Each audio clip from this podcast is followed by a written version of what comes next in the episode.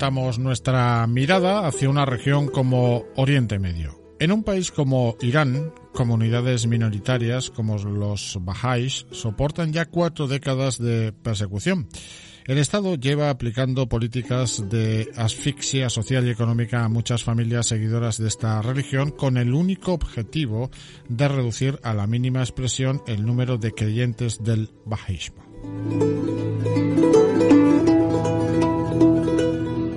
Desde el siglo XIX, los antepasados de los actuales Bahá'ís de Ibel se dedican al cultivo de tierras agrícolas y pequeños negocios. Durante años, 27 familias han buscado el camino de los tribunales por haber sido objeto de confiscaciones o sufrir el incendio de sus casas y tierras de cultivo simplemente por el hecho de ser Bahá'ís. Pero las cosas han empeorado en los últimos tiempos. El pasado mes de octubre, de 2020, una sentencia confirmaba la ilegitimidad de sus propiedades ancestrales.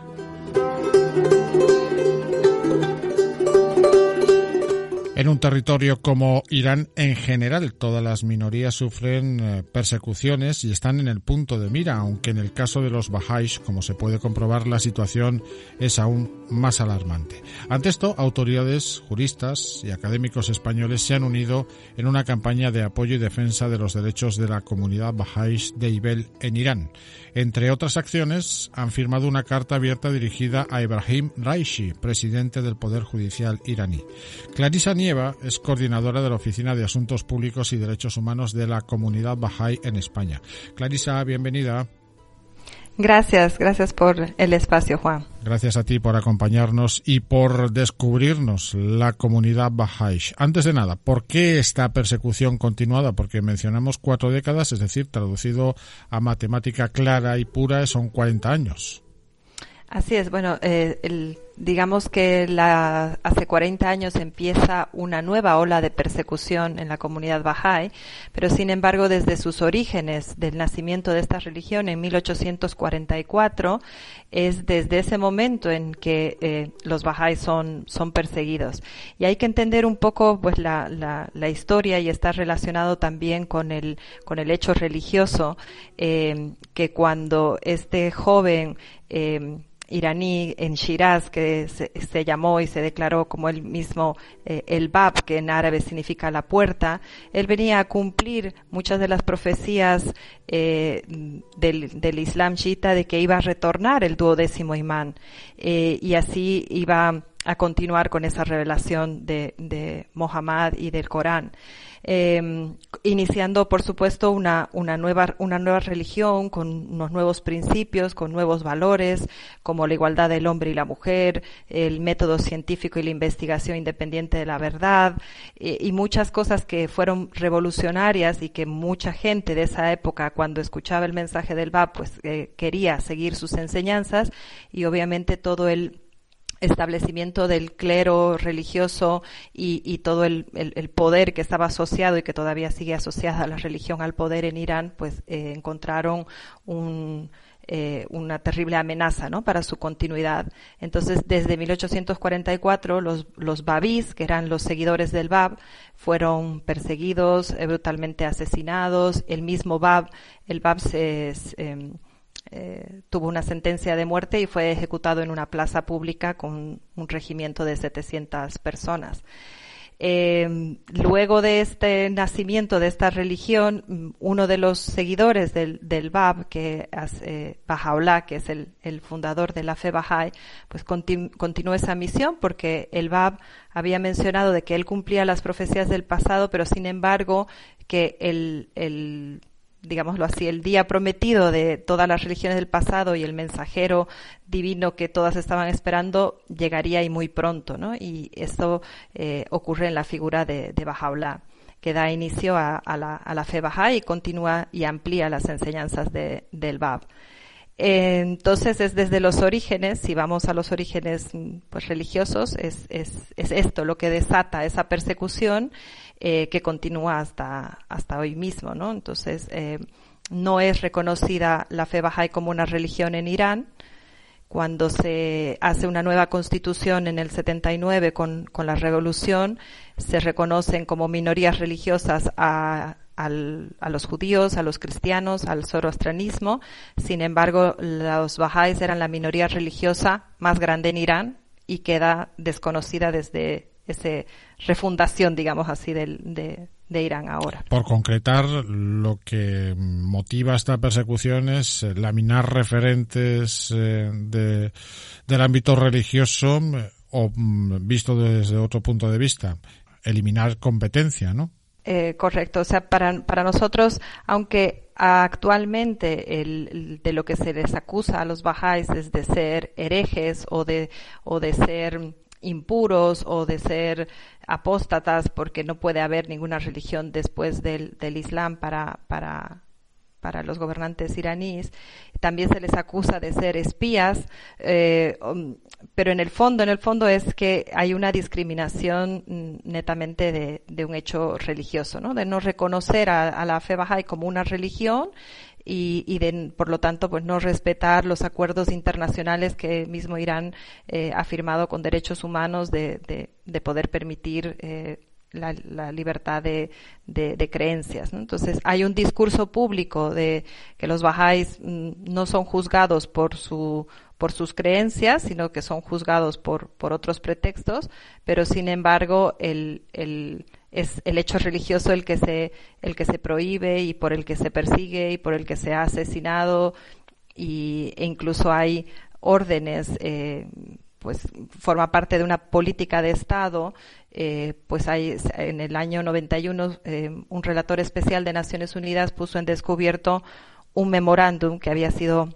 encargado por el por el líder eh, religioso en ese momento, el Ayatollah Ali Khamenei, para ver cómo iban a ser tratadas eh, los Bahá'ís, ¿no? El documento es un memorándum que se llama la cuestión Bahá'í y ahí es donde se esbozan todas las líneas estratégicas de cómo se debía eh, afrontar eh, todo, todo este digamos, movimiento para ellos, eh, para ponerle freno ¿no? a, la, a la comunidad baja, y tanto en Irán como, como fuera de Irán.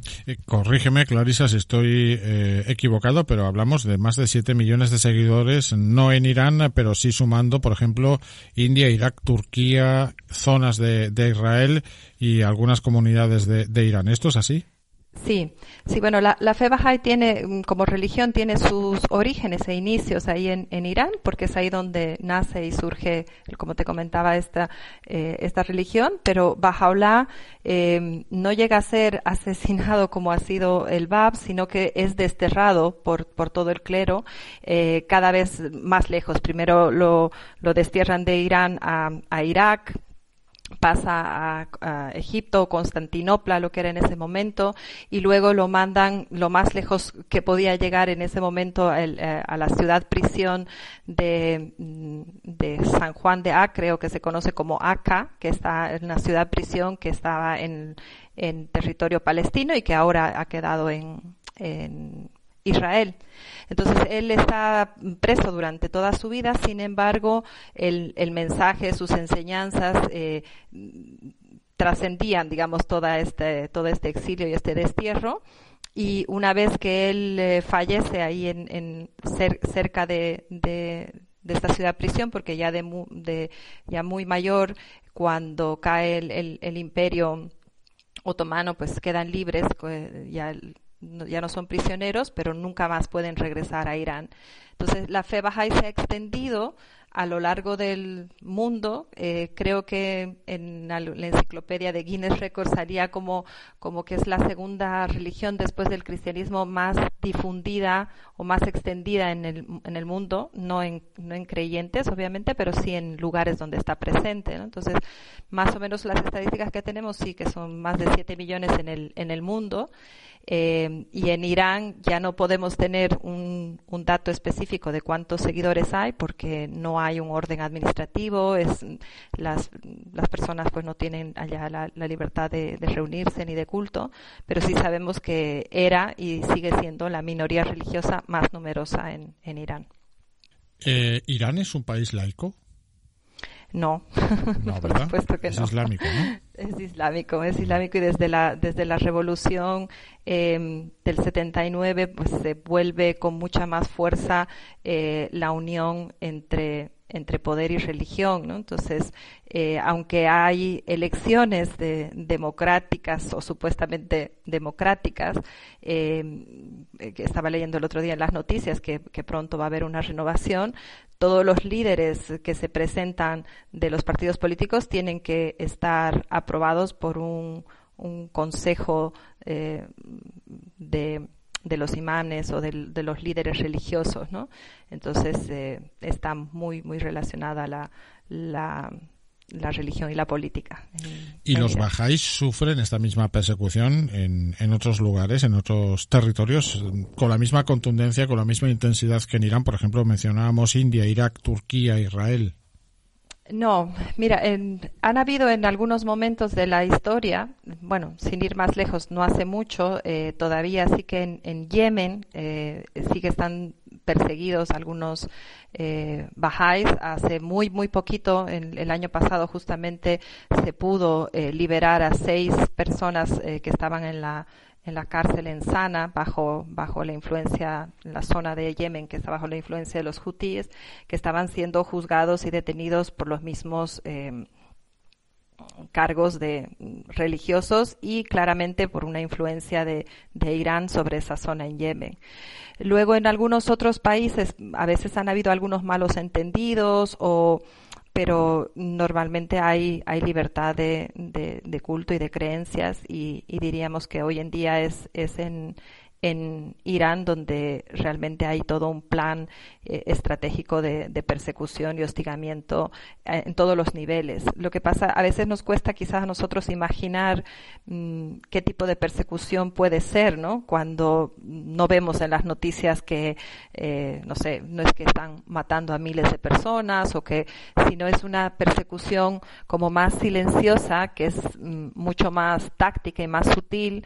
Por ejemplo, eh, haciéndoles em, inspecciones en sus hogares, llamándolos o, deteniéndolos eh, sin juicios o haciendo juicios y dictando sentencias sin seguir procesos adecuados simplemente por el hecho de, de, decir que pueden ser espías o que están atentando a la seguridad del, del Estado eh, y manteniéndoles en una continua, digamos, presión psicológica de que en cualquier momento son llamados o no a prisión. Eh, con la revolución del 79 se instruyó en este memorándum que todas las personas que bajáis que estaban sirviendo en cargos públicos como profesores, médicos, mm, policías, funcionarios, cualquier persona que era identificada y que es identificada como, como no puede trabajar en la administración pública, no puede percibir sus pensiones eh, se hace mucha presión en todos los eh, empresarios o en el sector privado en que los, los iraníes que, que contratan a bajáis y identifican que, que son bajáis, pues tienen que, que echarlos del trabajo o no pueden contratarlos.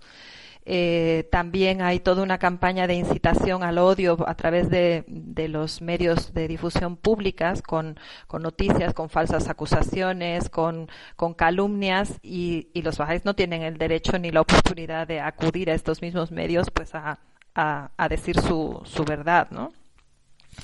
Eh, y luego la, la, otra parte más, más dura es que afecta también a jóvenes y a niños, porque si los niños son identificados como bajáis, en la instrucción específica de este memorándum dice que deberán matricularse en, en escuelas siempre que no se identifiquen como bajáis y hacer posibles mm, matricularlos en escuelas con una marcada y una acusada ideología religiosa como para tratar de hacer cambiar sus, eh, sus creencias.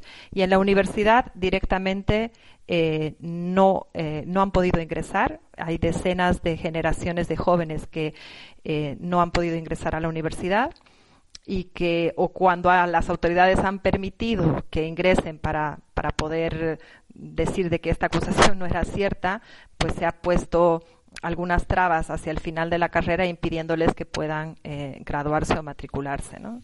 Entonces hay toda una estrategia de, digamos, de, estrangulamiento mm, solo por el hecho de, tus eh, creencias. ¿no? De exclusión social. Eh, y de exclusión social, exactamente. Discriminación institucional ¿no? y, exclusión social. Así es. y lo que pasa que en, que en estas sociedades mm, el el hecho religioso o la identificación religiosa es como algo que está muy presente en la vida diaria de las personas. Aquí nadie te pregunta si crees o no crees o qué religión tú profesas, pero en Irán cualquier eh, documento, la, solicitud de acceso a la universidad, tú tienes que identificarte tu religión y solo te dan la opción de las tres minorías y la o, musulmán. Entonces los bajáis tenemos como precepto siempre decir la verdad entonces no, no pueden mentir y dejan esa casilla en blanco sin llenar. Entonces, bajo el pretexto que los archivos están incompletos o los files o los expedientes están incompletos, no se procesa. Lo mismo, pues te piden identificación religiosa para para hacer trámites en el banco. En, en, en algún momento, ah, hace no mucho, se estaba incluyendo eso para, para poder obtener tu, tu DNI, tu cédula de identidad. Eh, se hizo un bastante eh, bastante, digamos, énfasis con organizaciones a, nivel internacional y de derechos humanos para que mm, se pueda quitar.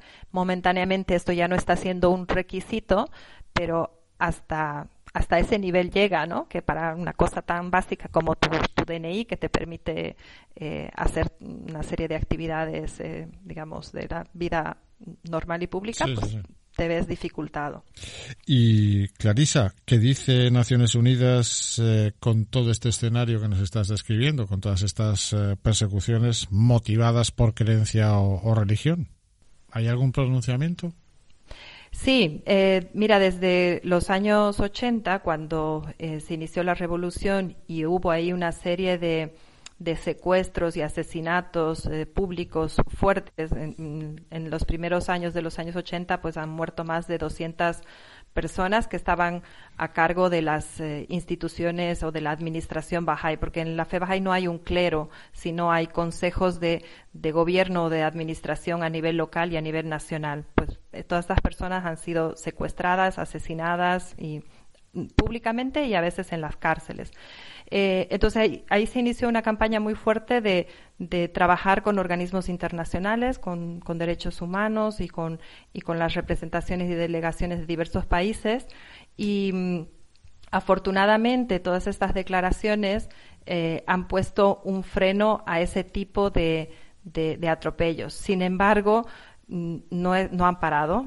Cada vez, como te digo, son como más más refinados o más tácticas, esa, esa persecución lenta y continuada eh, que afecta a todos los, eh, los espacios y de, la, de la vida ¿no? de, la, de, los bajáis que actualmente eh, todavía están en Irán.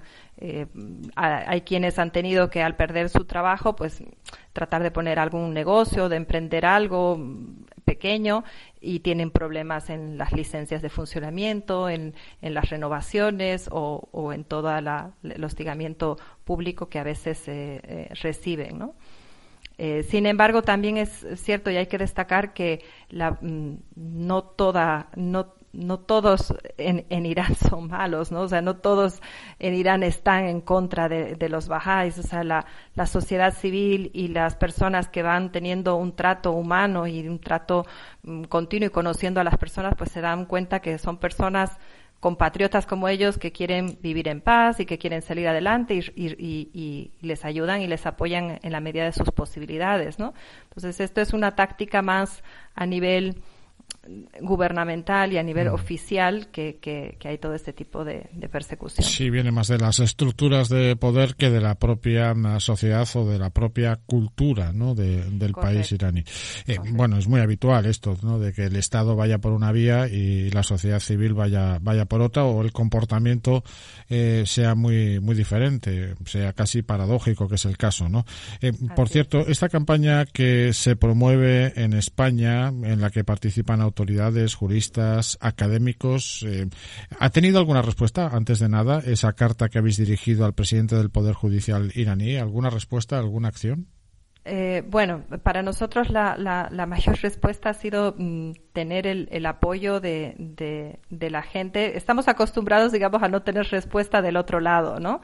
Pero eso no, implica que nosotros no, no sigamos haciendo, porque todas estas declaraciones y estos apoyos que van desde eurodiputados, algunos eh, diputados o concejales de, ciudades donde conocen el trabajo de cerca a los bajáis, como en, en, Terraza, en Barcelona, en, en, Canarias, aquí mismo en Madrid, incluso eh, siempre estamos eh, nosotros presentando toda la información ante la, Oficina de Derechos Humanos del, Ministerio de Asuntos Exteriores a lo largo de, de estas últimas décadas hemos recibido el apoyo de estas autoridades donde nos escuchan y nosotros sabemos que este tema se saca y se, y se habla en foros internacionales, en, en las asambleas de Naciones Unidas, en los pasillos y que esto llega a oídos de Irán.